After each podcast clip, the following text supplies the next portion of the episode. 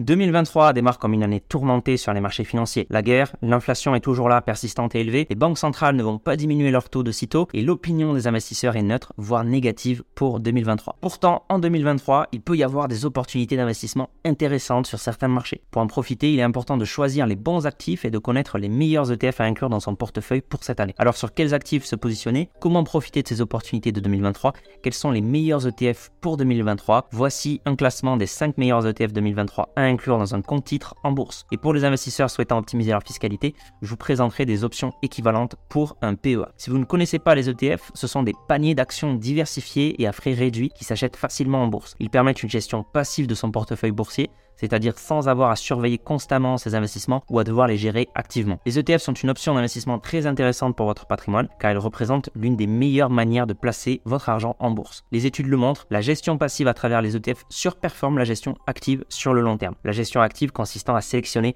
individuellement les actions sur lesquelles investir avec l'espoir de mieux performer que les autres investisseurs. En réalité, réaliser des rendements supérieurs au marché relève d'une vraie prouesse pour un investisseur particulier. Donc dans cette vidéo, je vais présenter des ETF qui cherchent à tirer profit des tendances et à saisir des opportunités. Donc il est important de noter que certains de ces ETF peuvent être plus agressifs et offrir des rendements plus élevés, mais en contrepartie, ils peuvent également comporter plus de risques. Donc il est important de ne pas consacrer une grande part de votre portefeuille boursier à ces ETF. Il est préférable de construire un portefeuille diversifié qui inclut différents secteurs, régions géographiques et classes d'actifs telles que les actions, les obligations, l'immobilier, etc. Il est important de se former ou de consulter un conseil financier pour élaborer une stratégie d'investissement adaptée à votre situation personnelle. Donc c'est parti pour la sélection des 5 ETF pour 2023. Restez bien jusqu'à la fin, vous aurez un petit bonus. ETF numéro 5, investir sur l'or.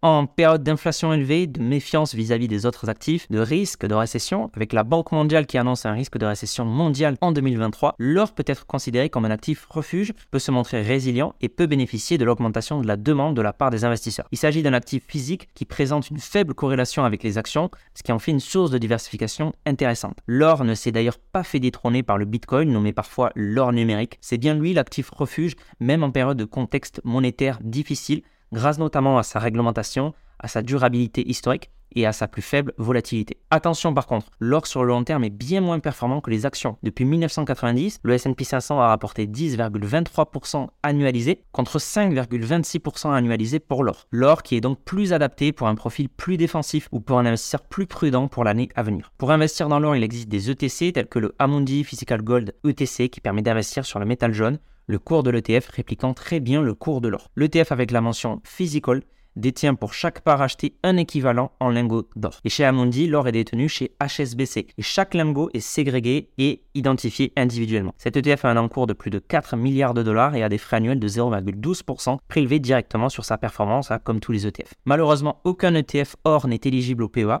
On trouvera cet ETF uniquement sur compte titre, comme sur Trade Republic, qui est le courtier que je recommande personnellement. Si ce courtier vous intéresse, vous trouverez un lien affilié en description. Enfin, l'un des avantages de posséder un ETF or est qu'il n'est pas nécessaire de stocker physiquement de l'or chez soi. Par contre, si vous vous inquiétez du système financier monétaire dans son ensemble, vous pouvez aussi envisager de posséder des lingots ou des pièces d'or physiques chez vous. ETF numéro 4, investir sur les pays émergents. Les actions des pays émergents ont perdu autour de 20% depuis 2021 et près de 22% sur 2022, deux années très délicates pour ces actions. Mais cette tendance pourrait pourtant s'inverser dans les années à venir. La situation économique en Chine a été affectée par la politique zéro Covid et la crise immobilière, mais une fois ces obstacles levés, le potentiel des actions chinoises pourrait être significatif. La Chine est d'ailleurs une des seules grosses puissances économiques à l'inflation maîtrisée. La pondération des pays émergents dans les portefeuilles des investisseurs reste relativement faible au vu de leur poids économique et de leur croissance. Selon le Fonds monétaire international, les économies émergentes ont en moyenne enregistré un taux de croissance annuel de 4,5% entre 2010 et 2020 contre 1,6% pour les économies avancées. La Chine devrait d'ailleurs devenir la première puissance économique d'ici 2030 et l'Inde devrait être plus puissante économiquement que les États-Unis d'ici 2050. En termes de valorisation, les marchés émergents s'achètent bien moins cher que les marchés développés, donc il est possible de considérer une allocation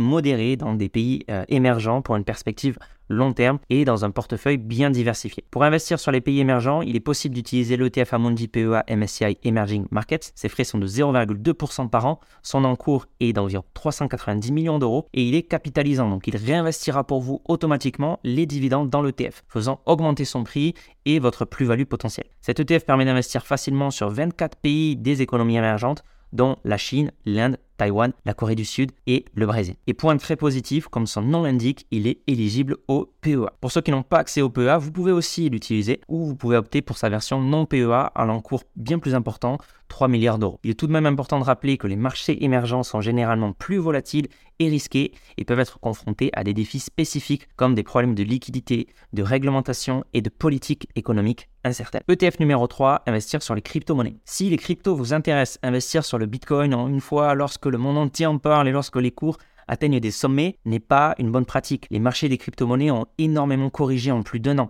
Le cours du Bitcoin est passé des alentours de 60 000 dollars fin 2021 à 17 000 dollars en début d'année, soit une chute de plus de 60%. Il est préférable d'étudier cette classe d'actifs et de ne pas se positionner uniquement au plus haut, mais aussi à des cours bien plus bas en lissant vos entrées dans le temps. Se positionner sur les crypto-monnaies est plus avantageux aujourd'hui qu'il y a un an si on analyse uniquement la composante prix et les ETF peuvent vous permettre de diversifier votre portefeuille sur plusieurs crypto-monnaies sans avoir à vous soucier de la gestion de vos cryptos. Vous trouverez par exemple l'ETP 21 Shares Crypto Basket Index qui a des frais de 2,5% par an des frais assez normaux hein, dans le monde de la crypto et de sa volatilité, un encours de 73 millions de dollars et vous permettant d'investir dans 5 des plus grosses capitalisations du marché des cryptos, Bitcoin, Ethereum, Polkadot, Solana et Binance Coin. En termes de sécurité, la société 21 Shares applique des mesures de catégorie institutionnelle comme des clés privées multiples, des listes blanches et des journaux d'audit. Elle stocke 100% des actifs en cold storage, en stockage à froid, donc le moyen le plus fiable de conserver des cryptos. Au passage, vous pouvez télécharger gratuitement toute cette sélection d'ETF avec les caractéristiques importantes à avoir des ETF avant d'investir, ainsi que d'autres ETF bonus,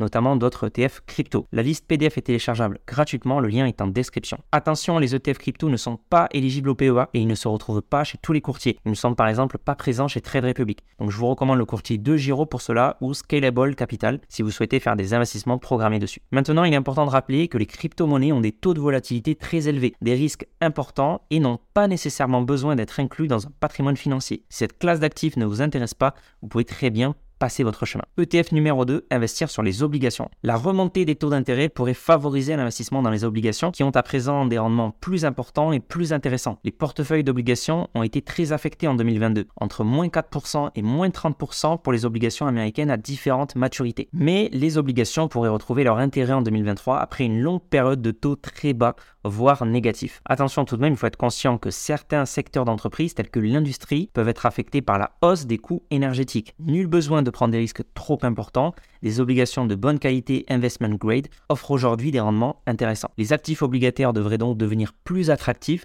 et offrir de nouveaux avantages de diversification dans les portefeuilles des investisseurs plus diversifiés. Pour s'exposer aux obligations, il est possible d'utiliser les ETF comme le iShares Core Global Aggregate Bond UCITS. Il est capitalisant, il a des frais de 0,1% par an, un encours de 1,5 milliard d'euros et permet d'investir de manière diversifiée sur les obligations via des obligations d'État et d'entreprises sur la Chine et les pays développés, notamment les États-Unis à 40%, à des échéances diversifiées et sur des obligations notées au minimum triple B. Il existe un seul ETF éligible au PEA permettant d'investir sur des obligations, le Lixor PEA Obligations d'État Euro UCITS, à 0,4% de frais par an et à l'encours un peu faible de 8 millions d'euros d'encours. Malheureusement, ce ne sera pas le meilleur ETF du marché pour investir sur les obligations. Alors soyez conscient tout de même que les obligations sont des actifs complexes, peu connus du grand public et risqués. Le risque de défaut de l'émetteur est un facteur important à considérer. Faites vos propres recherches et si vous souhaitez vous former et construire votre portefeuille solide, diversifié, j'ai créé un programme d'accompagnement complet, bourse, ETF, actions, obligations, SCPI, crowdfunding. Le lien vers la page de présentation du programme est en description. ETF numéro 1, investir sur les pays développés. Incorporer un indice large et bien diversifié dans votre portefeuille peut s'avérer judicieux,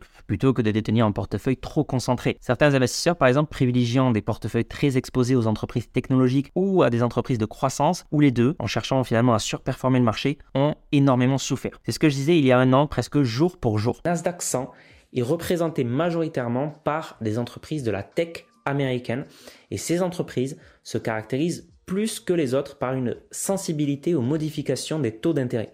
Dans ce contexte d'inflation et d'augmentation des taux, ces entreprises pourraient très mal réagir sur les marchés financiers. Il peut donc être plus judicieux d'utiliser un indice plus large et plus diversifié pour répartir les risques de manière plus efficace et se protéger contre les risques spécifiques de certains secteurs et les risques spécifiques de certaines catégories d'actions. L'ETF Lixor PEA Monde suivant le MSCI World avec ses 142 millions d'euros d'encours et ses 0,45% de frais de gestion permet de s'exposer à 23 pays développés avec notamment les États-Unis, le Japon, le Royaume-Uni, l'Europe à différents secteurs d'activité et à différentes devises et à plus de 1500 entreprises. Cet ETF est capitalisant et bonne nouvelle, il est éligible au PEA. Vous retrouverez toute cette sélection d'ETF avec les frais, les encours, les liens vers les fiches des ETF, l'éligibilité au PEA, etc. dans la liste PDF téléchargeable gratuitement. Le lien est en description et vous y trouverez en plus des ETF bonus dans la liste et d'autres alternatives aux ETF mentionnés. Merci d'avoir écouté ce podcast. C'était Mathieu de S'investir. Si vous l'avez apprécié, vous pouvez laisser 5 étoiles sur Spotify ou Apple Podcast. Ça aide beaucoup à le référencer. Donc merci beaucoup à tous ceux qui le font pouvez aussi vous abonner pour ne pas rater les prochains contenus. Et si vous souhaitez aller plus loin, vous avez des liens en description où vous pouvez aussi visiter le site s'investir.fr. On se dit à la prochaine.